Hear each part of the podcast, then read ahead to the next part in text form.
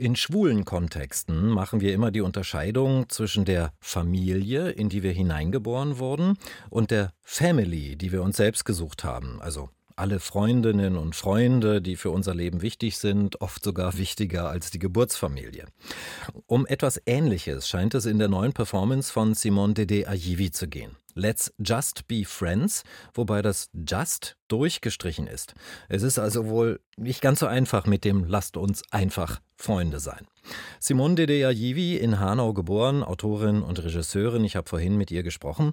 In der Einladung zur Uraufführung wird immer von Freundinnenschaft geschrieben, also mit Sternchen, also eine genderpolitische Begriffssetzung. Wie ist das jetzt gemeint in Bezug auf diese Performance?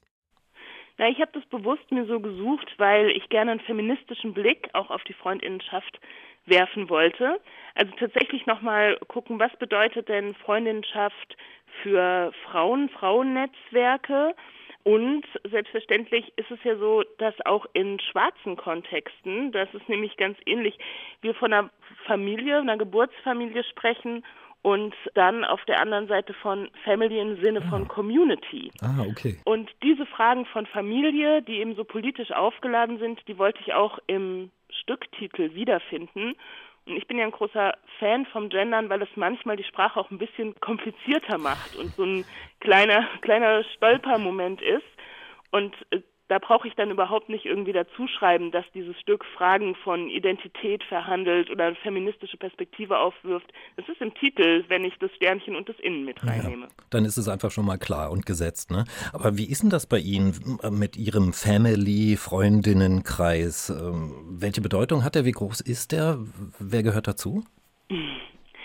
Das ist tatsächlich ein sehr, sehr gewachsener Kreis und ich arbeite ganz eng mit meiner besten Freundin zusammen, mit Katharina Pelosi, die in dem Projekt jetzt nicht dabei ist, ausgerechnet, aber seit zehn Jahren mich zum Beispiel beruflich bei meiner ganzen professionellen Laufbahn begleitet als Musikerin und mit der ich aber schon in der Schule Schultheater gemacht habe. Und wir verhandeln zum Beispiel sehr stark und aus den gemeinsamen Gedanken heraus ist auch dieses Projekt entstanden, wie das Verhältnis von Freundinschaft und Arbeit zum Beispiel ist und wie gut man befreundet sein kann, wenn man auch die ganze Zeit miteinander arbeitet und wann man da vielleicht auch mal einen Abstand braucht. Und aus diesen Auseinandersetzungen heraus habe ich eben mich gefragt oder auch andere befreundete Personen gefragt, wie Sie das denn regeln? Arbeiten die aktiv an ihrer Freundinnenschaft? Also kümmern die sich, so wie Paare vielleicht auch manchmal zu einem Paartherapeuten gehen oder so? Also wer investiert eigentlich sehr viel in Freundinnenschaften? Und ich habe festgestellt, dass ich tatsächlich sehr viel in meine Freundschaften investiere, in dem Sinne, dass wir eigentlich Beziehungsarbeit miteinander Aha. machen, so wie Paare das auch tun. Okay. Ähm, ist das also wieder eine Performance, die so stark interviewbasiert ist, recherchebasiert ist? Es ist eine recherchebasierte Arbeit und es kommen auch Interviews drin vor. Die haben jetzt nicht so einen großen Anteil wie in meinen anderen Stücken. Ich habe ja auch Performances gemacht, in denen tatsächlich nur die Stimmen meiner Interviewpartnerinnen zu hören waren. Hier ist es anders, die kommen vor als ein Teil unserer Recherche, weil das ist einfach, wie ich mir Themen erschließe, indem ich mit Menschen spreche. Aber wir sind auch auf der Bühne mit allen technischen Gewerken, also Wider, die, die Musik macht und Frieda Miller mit dem Licht und John Seitz mit dem Video. Die sind diesmal nicht irgendwie oben hinter den Zuschauern, sondern mit auf der Bühne und wir sind ja auch Freundinnen, die miteinander arbeiten oder Kolleginnen, die so Freundin zu Freundinnen wurden. Genauso wissen wir das noch nicht, aber genau das verhandeln wir eben auch auf der Bühne ganz okay. direkt an. Mit wem haben Sie denn insgesamt so gesprochen, zum Beispiel und worüber und welches Bild von Freundinnenschaft ist denn dann da entstanden? Ja, ich glaube, ich möchte ein Interview besonders herausnehmen. Das ist das, das ich mit Eleonore Wiedenroth aus Frankfurt geführt habe, aus Frankfurt am Main, die als eine der Mitbegründerinnen der ISD gesprochen hat und beschrieben hat eine Freundinnenschaft, die sie hatte mit ihrer besten Freundin, die eine weiße Frau war. Und was es zum Beispiel für ihr schwarzes Coming Out, wie sie es nannte, bedeutet hat, nämlich im Erwachsenwerden mit der Kinderfreundin dann auch nochmal zu merken, ah, ich mache hier gerade andere Erfahrungen, ich finde eine schwarze Community. Und was bedeutet das und wie kann diese Freundinschaft das halten und durchstehen? Und dann uns auch von dem Verlust und dem Tod ihrer Freundin oh, berichtet. Ja. Ich würde gerne noch mal auf die gesellschaftspolitische Frage zu sprechen kommen, ja. Simone de Aivi, weil ich finde, so ein Konzept der Freundinnenschaft, das ist ja letztlich wie so eine Art Freundinnen-Netzwerk, mhm. müsste eigentlich ja eine stabile rechtliche, juristische Anerkennung haben, ne? wenn es um geteilte Verantwortung für Kinder geht oder wie Sie gerade gesagt haben, ums Sterben, um, um das Erbe, um Hausbau, Wohnungskauf. Fürsorgepflichten bei Arbeitslosigkeit oder bei Krankheit oder bei Rente, das haben wir doch alles gar nicht, oder? Bei solchen Freundinnen-Netzwerken. Stimmt, das haben wir nicht. Es gibt aktuell keine formale Regelung dazu. Es gibt eben diesen Vorstoß der Ampel, so Versorgungsgemeinschaften zu etablieren, in denen dann rechtliche Verantwortlichkeiten möglich sind, festgeschrieben werden können. Und ich finde es auch wirklich richtig interessant, wie Menschen mit diesen Widrigkeiten umgehen. Also wir haben auch die Geschichte von zwei Personen, Dirk und Chrissy, die erzählen, wie er als ihr bester Freund mit in den Kreissaal wollte, als ihr Kind geboren wurde. Und es dann hieß, nee, es ist irgend so ein Mann, der ist nicht der Kindsvater, es wäre gegen die Moral. Und sie richtig darum kämpfen mussten, dass er als bester Freund, enger Freund einfach dabei sein kann.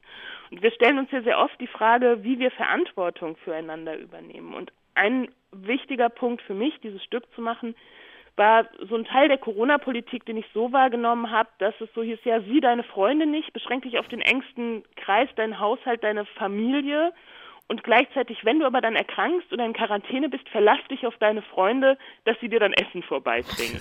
Totaler Widerspruch, und, ja. Ja, genau.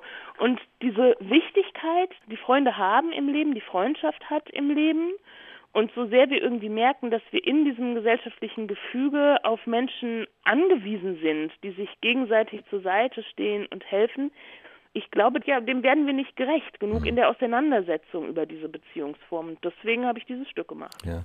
Und Simone Dede Aivi, das ist ja jetzt ganz klar eine künstlerische Auseinandersetzung mit dem Thema. Ne? Das ist äh, eine Performance.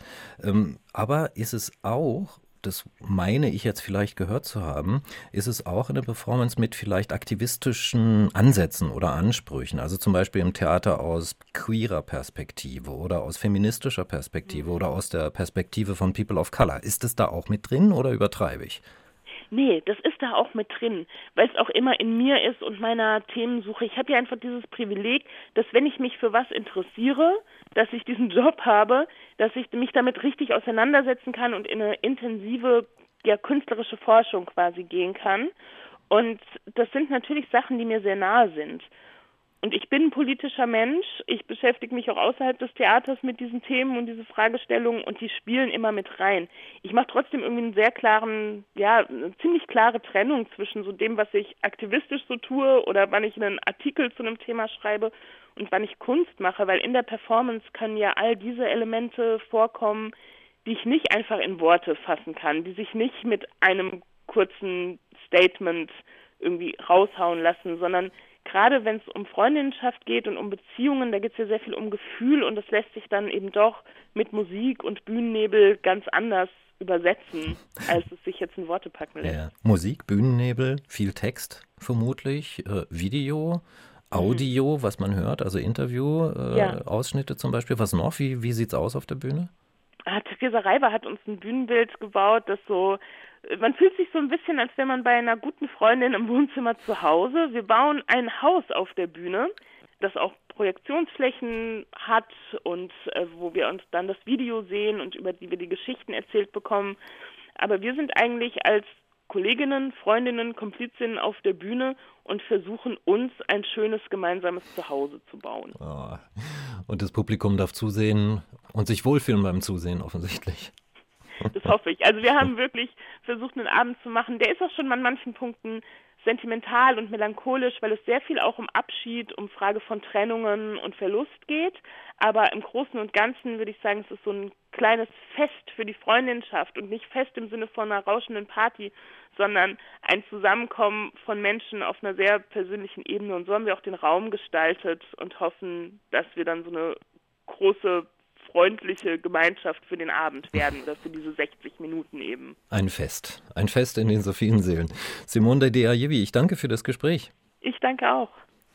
Die Autorin und Regisseurin Simone Dede Ayivi zu Gast auf RBB Kultur.